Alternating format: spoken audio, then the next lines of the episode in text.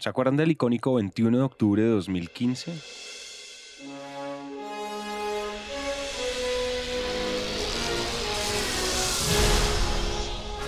A menos que ese día sea el cumpleaños o fecha especial de alguno de ustedes, para muchos de nosotros es el día en el que Marty McFly y Doc Brown llegaron al futuro. Y aunque el 2015 ya está a dos años de convertirse en una década atrás para nosotros, siempre es muy curioso ver cómo en 1985 se imaginaban lo que iba a ser el futuro, y lo terriblemente equivocados que estaban en la mayoría de sus predicciones, pero no en todas. Las videollamadas, gafas inteligentes, basura que se convierte en combustible, sensores de huellas dactilares y hasta patinetas voladoras son ese tipo de tecnologías que se creían imposibles en esa época y eso fue hace 37 años. Tengan en cuenta que muchas de esas tecnologías llegaron mucho antes del 2015 y han evolucionado hasta lo que conocemos hoy en día e incluso hacen parte de nuestro día a día. Porque ¿quién cuestionaría la veracidad de una videollamada intercontinental, la existencia de Netflix y HBO Max, los efectos especiales de las películas de Marvel, el CGI de Avatar, los pilotos automáticos de los Tesla e incluso el funcionamiento de inteligencia artificial actual como en ChatGPT? Lo más curioso de todo es que creeríamos que cuando hablamos de nuevas tecnologías y los avances exponenciales de las últimas décadas, pues el escepticismo y la imposibilidad de que suceda ya estaría enterradísima. Pero no, Parece que para muchos la idea de implementar nuevas tecnologías, incluso de verlas como algo viable y realmente innovador, sigue siendo un reto, además de un estado de negación e indecisión constante para muchas personas y para muchas empresas. Y justamente de eso se trata este episodio.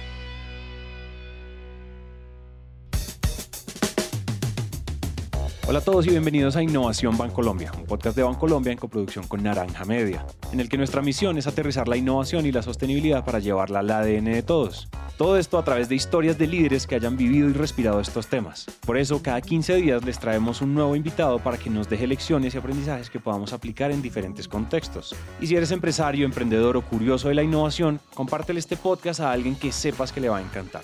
Y si tú haces parte del Grupo Bancolombia, ayúdanos contándole a tus colegas de este podcast para que inyectemos innovación y sostenibilidad a toda la organización.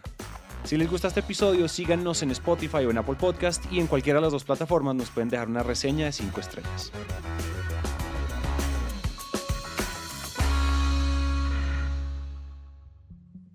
Siempre he pensado como que a veces las empresas tienen sus equipos de innovación, pero a veces les falta como conocer más proveedores o conocer oportunidades de inversión, algunas lanzan sus brazos de inversión, entonces siempre está bien conectores de ese ecosistema. Ella es Clementina Giraldo, CEO y fundadora de Dots and Tech, una empresa colombiana que busca acompañar el desarrollo de ecosistemas de innovación en diferentes industrias, junto al entendimiento de tecnologías emergentes y desarrollo de experiencias y de ahí surgió como la intención de crear mi empresa para conectar, para apoyar, para apoyar el escalamiento de algunas empresas, empresas que quieren, por ejemplo, expandirse, ayudarles a entender un poquito su mercado. Tenemos como clientes empresas grandes que quieren entender las tecnologías, hacemos programas de formación dentro de las empresas para sus, ejecutivos que entiendan la tecnología blockchain. Nos hemos enfocado mucho en la industria fintech, la extensión de las personas y de las organizaciones en el metaverso.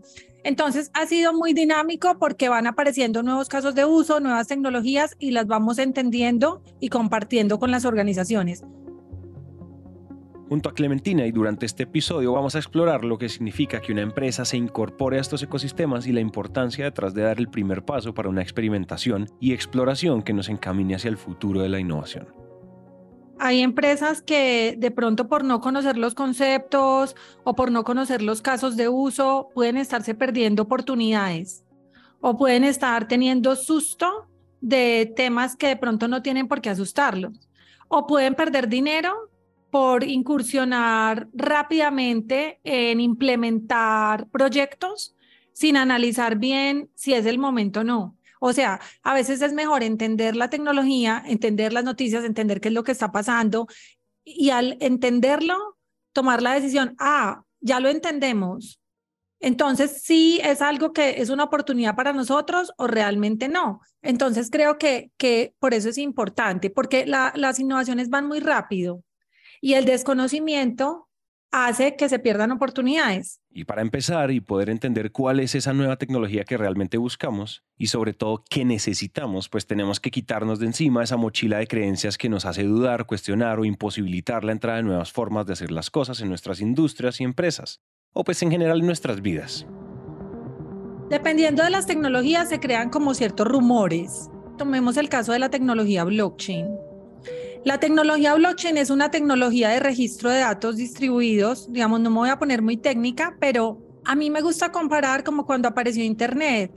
Cuando apareció Internet, la gente confundía mucho Internet con el email.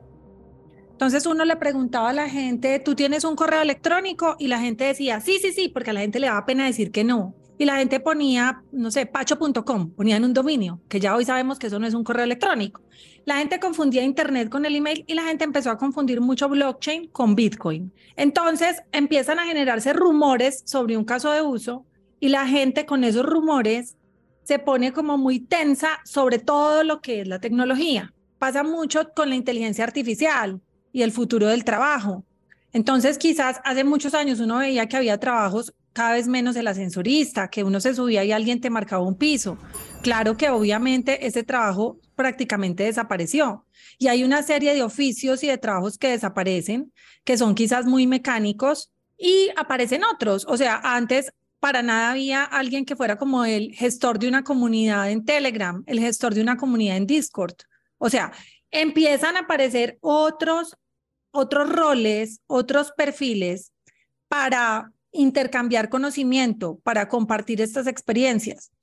Creo que hay como que entrar a mirar los casos de uso y cómo nos pueden ayudar, en qué nos pueden ayudar empresarialmente, corporativamente o en términos de gobierno o de los ciudadanos hacer nuestra vida mejor y cómo empezar a, a, a tranquilizarnos y a mirar que es lo que promueve mucho el Foro Económico Mundial, como este uso ético de las tecnologías. Hace unos episodios, exactamente en el episodio 92, les hablamos acerca de los trabajos del futuro y de cómo podríamos adaptar nuestras profesiones a la nueva ola tecnológica que a muchos nos aterra. Y es como si se nos apareciera el coco cada vez que nos hablan del metaverso, de blockchain, de wallets, de Bitcoin, incluso de esa profesión que viene a reemplazarnos y dejarnos en el olvido. Todas esas creencias, especulaciones y teorías conspirativas se han convertido en inhabilitadores de nuestro futuro y del cómo hacemos y nos incorporamos a la innovación, y más aún cuando se trata de empresas que no están dispuestas a hacerlo o que tienen más preguntas que respuestas a la hora de querer hacer las cosas distintas o de creer que lo que funciona y ha funcionado durante años es la única solución. Pero todo parte de algo muy sencillo. Yo creo que las empresas lo más importante es entender los conceptos, al o sea, primero entender los conceptos. Cuando las personas que toman decisiones entienden qué es un wallet, qué es un NFT, qué es un activo digital único, qué no es, qué es un activo fungible. Cuando entienden esos conceptos, pueden empezar a decir, ah, wea, entonces el carnet de vacunación puede ser un NFT porque mi vacuna es distinta a la tuya. O puede empezar a decir, ah, entonces un título universitario puede ser un NFT. Ya lo puedes empezar a entender en el caso de uso de tu industria y tú puedes empezar a entender por qué sí puede tener sentido o no. Y muchas de las que les ha ido bien han hecho primero casos de uso a nivel interno antes de exponerse con ese caso de uso a sus clientes. Tú de una vez no te tienes que exponer a tus clientes si no te sientes cómodo todavía porque lo quieres entender porque quieres ver si agota, porque quieres ver, quieres medir internamente si funciona, si, si es mejor en el metaverso o no. O sea, esa experimentación es lo que a una empresa le permite digerir qué está pasando y realmente innovar. Es como, nunca vas a aprender a nadar si no te metes a la piscina. Volvamos a escuchar eso último otra vez. Nunca vas a aprender a nadar si no te metes a la piscina. Esto que acaba de decir Clementina es sumamente importante la experimentación y sobre todo la apertura de querer experimentar e ir a pasitos de tortuga descubriendo qué es eso que le funciona a mi industria o a mi empresa, es parte de la respuesta, por no decir que pues es literalmente la respuesta. Indiscutiblemente, ni usted ni yo sabemos si realmente el metaverso no es una opción estratégica para una empresa de seguros, un banco, una universidad o hasta una empresa de textiles o de comida rápida. Todo parte de la experimentación y de ir descubriendo a qué parte de ese ecosistema podemos adaptarnos y pertenecer. Y, sí, aquí también es muy importante tener en cuenta el perfil y las necesidades de nuestros clientes y usuarios actuales y los que están por venir. Y hoy en día, cuando hablamos de clientes, usuarios, experimentación y apertura al ecosistema, también hablamos de comunidades. Quien tiene tienda, que la tienda. Tienes que empezar a generar una comunidad Así como tú fidelizas clientes en el mundo físico, tú tienes que fidelizar clientes en el metaverso, tú tienes que fidelizar clientes en una galería en blockchain, tú tienes que fidelizar eh, clientes en una tienda. Nada va a pasar solo. Estamos aprendiendo todos al mismo tiempo, ¿ya? Entonces, hay unas zonas como de aprendizaje más seguro que son las comunidades. En las comunidades la gente entra y dice, mira, yo no sé, realmente me hackearon, no sé cómo hago, eh, no sé cómo abrir esta billetera, se me quedó, estoy tratando de pasar de esta cripto a esta otra y no la encuentro, se me perdió. Entonces vas viendo que este hizo este experimento y este, este, y que a este le pasó tal error y entran y dicen, mira, de verdad, no sé cómo resolver esto y otro te ayuda. Y todo el mundo empieza a avanzar y hasta el que no pregunta aprende a leer. Entonces es como toda esta dinámica, no tener miedo y no decir, no sé, o sea, quiero entender. Recordemos que estos ecosistemas de innovación son gigantescos y como dice por ahí, siempre hay payasos para todo circo. Y seguramente ese dolor o necesidad que traemos en nuestra industria, trabajo o empresa desde hace años tiene una solución real si nos sentamos a explorar parte de las mil y una opciones tecnológicas que existen, porque sí, las hay, son reales y están allá afuera. Pero todo necesita de nuestra apertura, movimiento o ese famoso y muchas veces odiado querer hacer. O sea, cualquier empresa que vaya a hacer algo en el metaverso pasa como en el mundo físico. ¿Tiene que comprar una tierra? Puede que sí, puede que no. Puede que la alquile, como en el mundo físico. Tú vas a hacer una fiesta, tú compras una casa para hacer una fiesta, no, tú la alquilas por un día, ¿verdad? Y haces una fiesta. En el metaverso pasa lo mismo, la gente cree que hay que comprar una tierra. Puede que compres una tierra o puede que la alquiles, puede que la alquiles y te hagan un salón de eventos para un día y tú haces un evento por un día porque eso es lo que tú necesitas. En la medida en que más startups van diciendo, yo te hago a ti tu oficina en el metaverso, pero no te obligan tampoco a, hacértela para toda la vida. Te dicen, yo te hago una, empiezan a ver servicios, yo te la alquilo por un mes. Las empresas pueden acotar sus gastos, sus, inversiones, sus costos de inversión en el proyecto y entonces hacerlo para entender. Toda esa experimentación lo que hace es que la gente recorra, la gente al principio se choca como todo, pero la gente va entendiendo. Entonces, lo que le digo a las empresas es, no, no den nada por establecido porque todo esto está en desarrollo.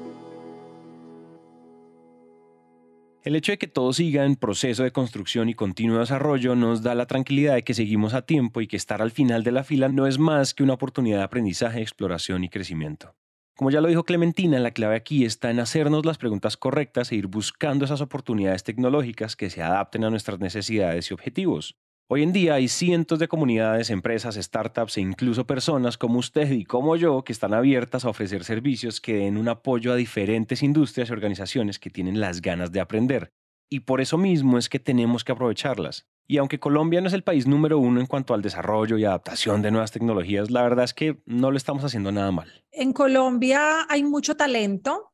Hace poco se hizo un mapeo del ecosistema en el caso de blockchain Em, ya iban apareciendo más proveedores. La gente está adoptando, entendiendo, testeando la inteligencia artificial. Cualquier persona, tú hablas ahorita y mucha gente está diciendo, ay, use esto, le di unas instrucciones de una carta. Entonces, yo veo que en Colombia hay una exploración, pero todavía incipiente. Se han hecho muchos esfuerzos desde Mintic, eh, Colombia 4.0, ejercicios muy interesantes.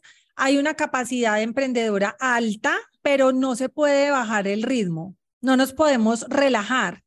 Y siento que el desafío persiste, porque si bien ya tenemos unicornios y si bien tenemos a Impulsa, que lo creamos, a Impulsa lo creamos en el 2010, agencias de innovación, y si bien tenemos un Ruta N que tiene más de 10 años, tenemos un ecosistema de apoyo Sí que falta todavía que las universidades den programas de solidity, de formación para todo esto de los contratos inteligentes, de auditoría de contratos inteligentes, más conexión con lo que está haciendo el Centro para la Cuarta Revolución, que ha, ha, ha, tenido grupos de trabajo en diferentes temas de, de Internet de las Cosas, de inteligencia artificial, de blockchain. Entonces, creo que vamos por un buen camino, pero no nos podemos relajar.